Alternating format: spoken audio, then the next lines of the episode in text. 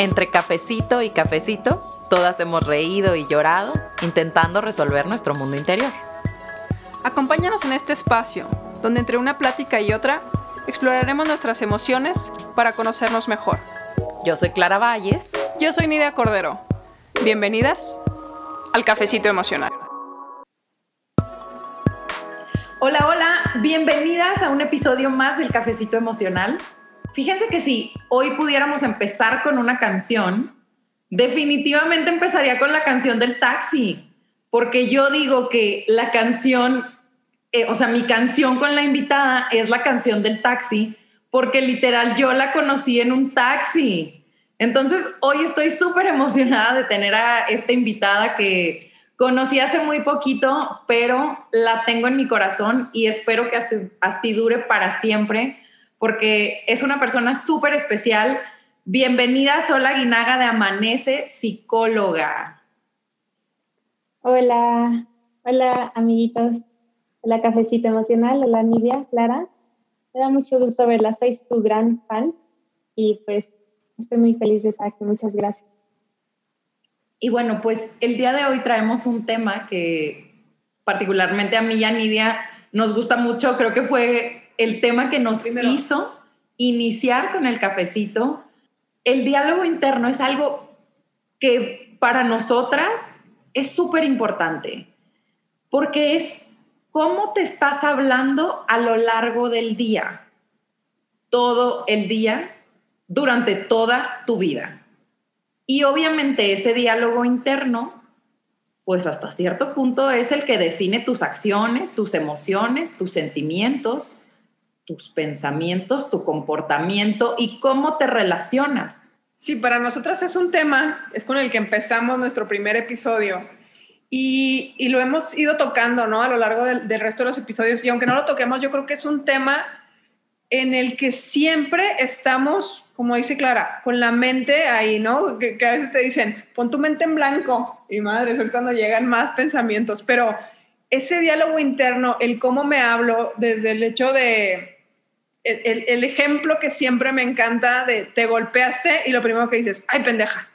O sea, a veces yo lo sigo diciendo y me, cacho, ¿no? Sí, y ahí te detienes. Ajá, el otro día les decía, ay, que eh, llegué a clase y se me olvidó algo y les dije, ay, estoy bien estúpida. Bueno, no, no estoy bien estúpida, solo soy muy olvidadiza. Pero, a ver, es un tema bien importante, es un tema en el que estamos 24/7, pero hoy queremos darle como una perspectiva o un punto de vista bien diferente, en el que, en el que por eso está aquí Sol porque, ¿qué pasa cuando, ok, nuestra mente está ahí 24/7, a veces la controlamos, muchas veces no la controlamos, muchas veces son, e, es muy, somos muy empáticos con nuestra mente o con nuestro diálogo y muchas veces es muy agresiva.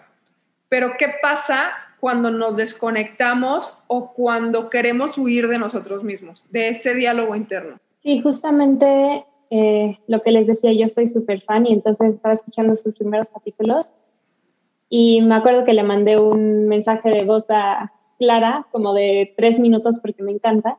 Ahí justo le estaba hablando de eso, porque ustedes decían como, pues, es que estamos con nosotros todo el tiempo, todo el día, todos los días tienes esa voz en tu cabeza. Y como, o sea, como siempre está ahí, ¿no? Y yo dije, pues no, o sea, la realidad es que sí puedes escapar de eso, sí puedes no estar contigo estando contigo. Y le contaba a Clara, o sea, en un periodo de mi vida yo odiaba estar conmigo.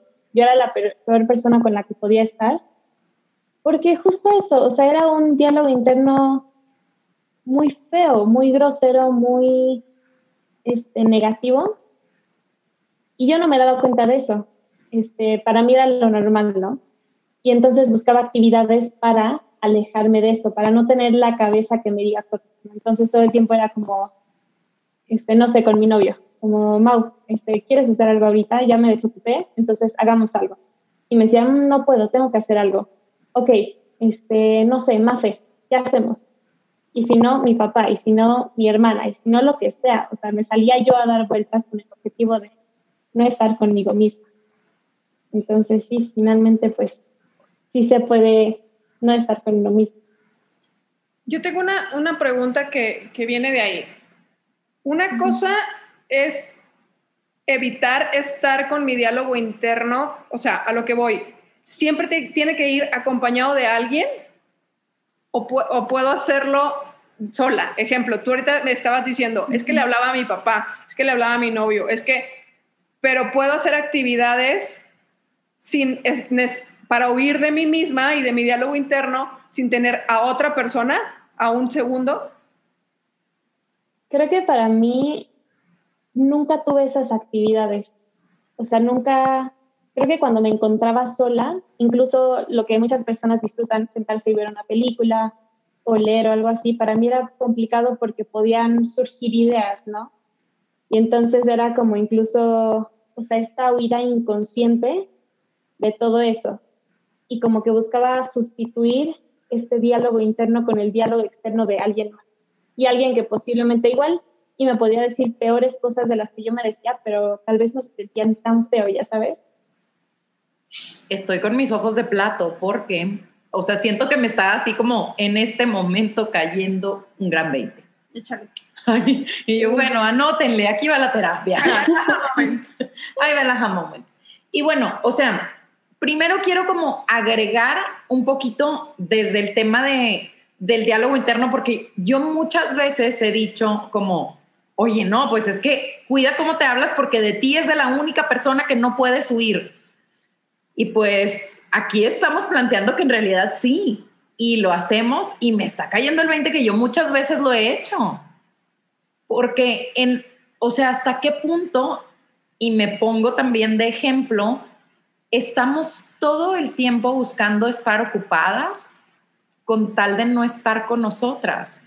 O sea, porque por un lado a veces decimos, oye, yo estoy súper trabajada, todo el tiempo estoy pendiente de mi crecimiento personal, pero cuando llega el momento de estar en calma, en paz y en soledad, o, o sea, por ejemplo, complementando a lo que Nidia preguntaba de, oye, ¿Se puede estar sin un tercero huyendo de mí? Pues yo pensaría que sí. ¿Qué pasa cuando no puedo estar en silencio y tengo todo el día música?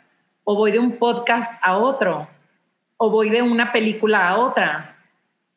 Porque también ahí estás huyendo de ti. Pero el 20 que, que me cae es como todos estos ratos que yo he tenido en los que a lo mejor estoy viendo una película que me está haciendo reflexionar y mejor me distraigo en mi celular. O todas esas clases de después del trabajo que tengo o que tenía, sobre todo cuando viví en Monterrey, que tenía así como el día mega ocupado, hasta qué punto yo estaba huyendo de estar conmigo y estaba teniendo mucho miedo de escucharme porque no estaba segura de que me gustara lo que estaba escuchando dentro de mí. Yo tengo también ahí como que otra teoría échale, creo.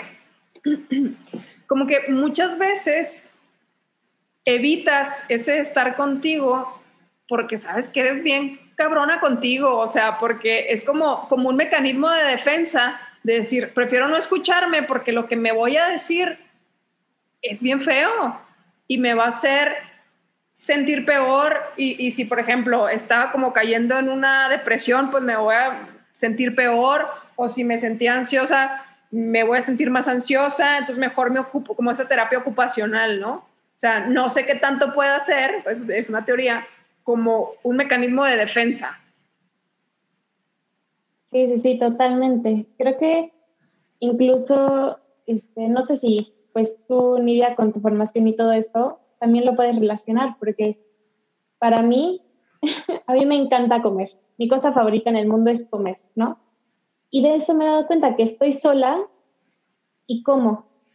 O sea, al día de hoy que ya me siento como mucho más en balance y todo eso, creo que incluso, y ya pasándonos a la parte un poquito más psicoanalítica tal vez, incluso en eso yo me estoy intentando como dar tal vez un estímulo amoroso, ¿no? Como un estímulo de cariño a mí misma, mi idea de lo que es cariño, ¿no?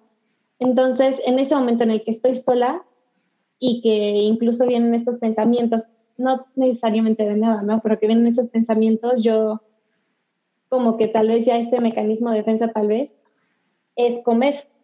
y es darme este amor de una forma que yo puedo controlar realmente. Que yo creo que de dónde viene, ¿no? Porque pues, la, alimentación es un mundo completo, pero en realidad, si lo vemos desde esta parte, como dices tú, psicoanalítica, es como, ¿cuántas veces mi mamá me demostraba amor a través de la comida, o mi abuelo, o nos juntábamos por algo importante y, era la comida? Entonces, el hecho de que tú en este momento de tu vida te apapaches en tu soledad comiendo, pues habla de, que tu diálogo interno va bien, pero ¿cuántas veces la gente que está sola y come, pero comen atracones? O sea, ese es completamente diferente, es como desde, desde dónde lo estás haciendo, si lo estás haciendo desde el, ya tengo una buena relación conmigo y lo hago porque es una manera de autocuidarme, o lo hago para sabotearme, ¿no? Como sería un atracón. Claro. O porque también tal vez no sé cómo darme un apapacho o darme lo que realmente necesito y lo más conocido es con algo de comida. Mm. No sé, ¿tú qué piensas?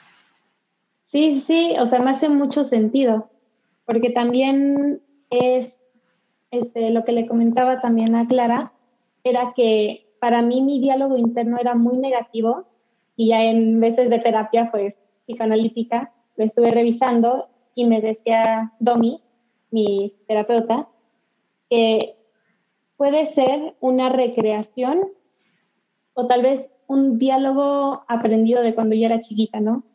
Este, mi mamá, o sea, prácticamente mi hermana me crió desde muy joven y mi mamá pues estaba trabajando y cosas así, entonces yo no tuve tanto esa figura materna amorosa, ¿no? Que me enseñara cómo regañarme. Entonces, no sé, una mamá tal vez estaba viendo un video súper bonito yo, el otro día de unos chiquitos que se les queda un vaso de agua y el niño chiquito de seis años le dice al de tres años, como, no, no pasa nada, lo recogemos y ya. Y a mí se me hizo una cosa súper distinta a lo que se diría un niño de seis años que no tuvo esta crianza tan balanceada. Entonces yo, en, a mi edad de 10 años, no sé, sacaba una mala calificación y no tenía esta figura que me regañara de una forma amorosa, que me dijera, este, oye, es porque no estudiaste, tienes esta razón, ya pasó esto, no pasa nada, continuemos, ¿no? La siguiente vez lo puedes hacer mejor. Más bien era yo solita con mi propia idea de cómo regañarse de una niña de 10 años, de 13 años. Y era, qué tonta eres, o sea, no puede ser que no lo hayas hecho bien, eh, te distrajiste, eres una mala persona prácticamente, ¿no? O sea, como que sacar un 5 en un examen me hacía esencialmente mala, una mala hija, una mala hermana, una mala estudiante. Y entonces, esto fue algo que llevé, ay, perdón, esto fue algo que llevé a lo largo de mi vida, ¿no? Este patrón de me peleaba con mi novio y entonces soy esencialmente mala, soy mala en todos los aspectos, ¿no? Esto fue mi culpa.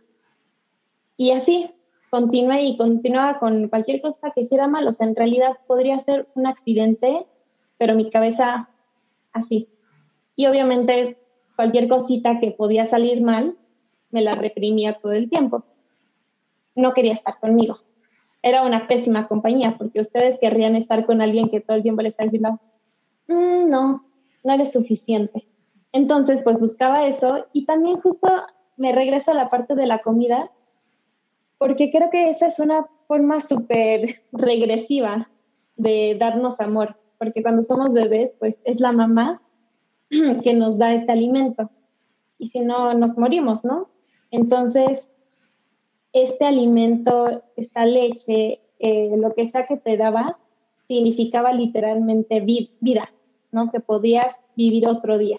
Y si no te dan de comer, te morías. Entonces, la mamá es la encargada de darte de comer y pues tal vez en ese momento, tal vez incluso desde cuando yo era chiquita, sustituía esta parte de no tengo a esta figura materna constante con, pues me alimento, ¿no? Me, me apoyo a mí misma de la forma muy infantil de cómo debería ser apoyada. Y tocas aquí algo, algo bien padre em, cuando hablas de cómo creaste tú este diálogo en ti? Porque muchas veces yo he llegado a pensar que, y, y me ha tocado verlo también en terapia, porque cada diálogo es distinto, pero cosas como cuando empezamos a identificar el diálogo interno negativo, a veces nos damos cuenta que ese diálogo o es nuestro, pero también a veces es la voz de alguien más. Resulta que es la voz de mi mamá que me regañaba de tal forma, de mi abuelita, de mi papá, de qué sé yo. Pero este planteamiento que haces tú aquí es súper interesante de cómo tu diálogo fue un constructo y que creo que para mucha gente, o sea, mucha gente se va a poder sentir identificada por las razones o por la forma que haya crecido, pero cómo construyó su propio diálogo y su propia idea de cómo deberían ser las cosas, cómo me debo premiar o cómo me debo castigar. Sí, justamente, creo que también todos tenemos faltas en nuestra crianza. Es imposible tener una crianza plena y perfecta, ¿no? Y eso es parte de lo que tenemos que enfrentar cuando crecemos. O sea, finalmente no es, no es algo que solo me haya pasado a mí y no es algo que le pasa a personas específicas que tenemos que ir a terapia, ¿no?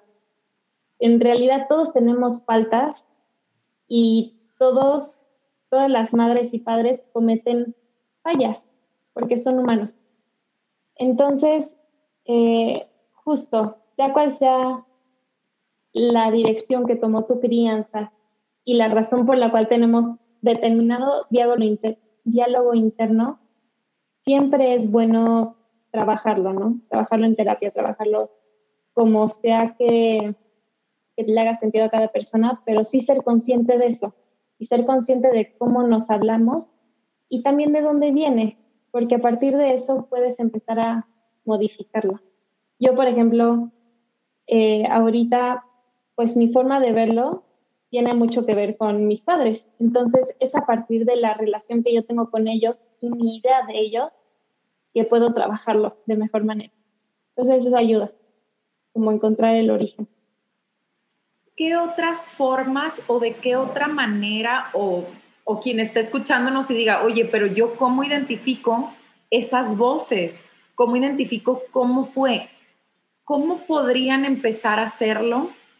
Eh, o, que, ¿O tienes como algún tip o pauta que puedas compartirnos para empezar a identificar dónde se formó y de dónde viene esa voz interna que tal vez no es tan positiva?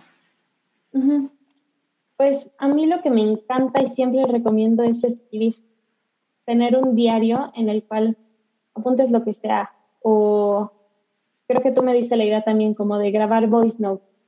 Incluso una vez este, en una crisis de ansiedad que, que tuve y que son normalmente cuando mi, literalmente mi consciente surge a flor de piel y que es cuando puede ser peor las cosas que me digo, yo me grabé, o sea, me grabé en un video y más adelante lo vi y es así súper sencillo como identificar de tal vez en dónde más has escuchado eso, ¿no?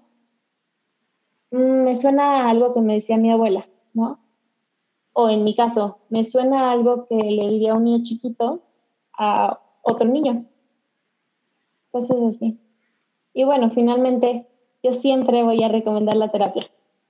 Como que tener a una tercera persona, a un externo profesional que escuche, siempre creo que es la mejor opción. Y claro, porque es una muy buena forma de, de empezar a escucharnos, de, de, saber qué nos estamos diciendo. A mí también me, o sea, en general siempre recomiendo como presta atención a qué cosas te dices cáchate. Y sabes que he empezado yo a, como, como en estas técnicas y también a hacerlo conmigo, cuestionarme ese pensamiento constante que está dentro de mí, ponerlo en tela de juicio. Oye, si vengo con, no sé, mm, miedo al rechazo, porque vámonos a temas laborales, por ejemplo, quiero aplicar a un trabajo, pero tengo muchísimo miedo de que no me lo den, entonces eso me paraliza de aplicar o de hablarle a recursos humanos a ver cómo va mi proceso, no sé. Empieza a cuestionar, oye, ¿de verdad es tan malo que hablo? ¿De verdad qué puede pasar si aplico? O sea, si, si tu diálogo está, empiezas a cachar que te estás diciendo, no, es que no me va a ir bien, es que no me van a contratar, es que bla, bla, bla, empieza a poner en tela de juicio, cuestiónalo. Oye, ¿es cierto esto que estoy pensando? Oye, ¿pasó algo por no haber hecho las cosas de tal o cual manera? ¿Sucedió algo porque no expuse bien esa presentación que tenía que hacer? No, no pasó nada. Bueno, ya estás poniendo en tela de juicio a tu diálogo interno a esa voz tan inquisitiva. Sí, me parece que escucharnos y como siempre, siempre decimos pedir ayuda. O sea, pedir ayuda te cambia la vida. Como dicen ustedes, escucharte a través de un tercero y que, lo, y que el otro tercero te diga, güey, ni siquiera está complicado, nada más había que jalarle aquí y mira, aquí está la respuesta, que al final la respuesta la tenemos nosotros mismos, ¿no? Así que el día de hoy, Sol, te agradecemos mucho que nos, que nos acompañaras, que nos acompañes, pero para ir despidiendo el capítulo, quisiéramos preguntarte qué has aprendido de ti misma a través de tus propios procesos, qué has aprendido de ti misma a través de ser psicóloga y, y, y de estar cerca de tantas personas. Y de escucharte además, o sea, ¿cuál ha sido tu aprendizaje?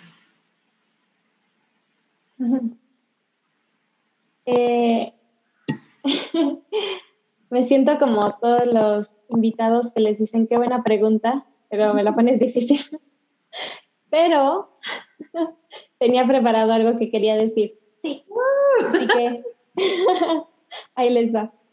Una cosa que aprendí súper recientemente y que en serio ha cambiado mucho la forma en la que interactúo conmigo y con los demás es el concepto de ser leal a uno mismo. Es, a mí se me hizo como, o sea, es algo tan drástico y que debería ser más como simplemente es conocer qué es lo que quieres, eh, comprender tus sentimientos, conocer tus valores y actuar a partir de eso, ¿no? Ser leal a ti mismo, no abandonarte tampoco, ¿no? En los momentos no sé, en los momentos malos, tal vez, eh, pues nos abandonamos, ¿no? Eres una tonta, eres este, una mala persona, lo que sea, y entonces te mereces estar aquí, ¿no? Te mereces sumergirte en tu tristeza. ¿Y en qué momento le haríamos eso a una amiga, no? ¿Cómo podríamos ser tan desleales a otra persona? y por qué somos desleales a nosotros mismos. Entonces, es el concepto de sernos leales, de no dejarnos, pues, retorcernos en la mugre cuando caemos, ¿no? Es decir, oye, vamos, levántate, tú puedes, vamos a seguir. Incluso en los momentos en los cuales tenemos que defender nuestros ideales, en serio, conversar con nosotros mismos y decir, ¿estás de acuerdo con lo que vas a decir? O sea, ¿Estás de acuerdo con que las consecuencias sean, consecuencias sean estas y cambie la situación en la que estás por darle la razón a alguien o por evitar una pelea o lo que sea? Simplemente a partir del hecho de ser leales a nosotros mismos creo que puede darnos mucho más satisfacción de la que vamos a encontrar en cualquier otra relación. Híjole, y, en otra, así tal cual, en cualquier otra relación, porque a veces se nos olvida que tenemos una relación con nosotras, que vivimos en una relación con nosotras.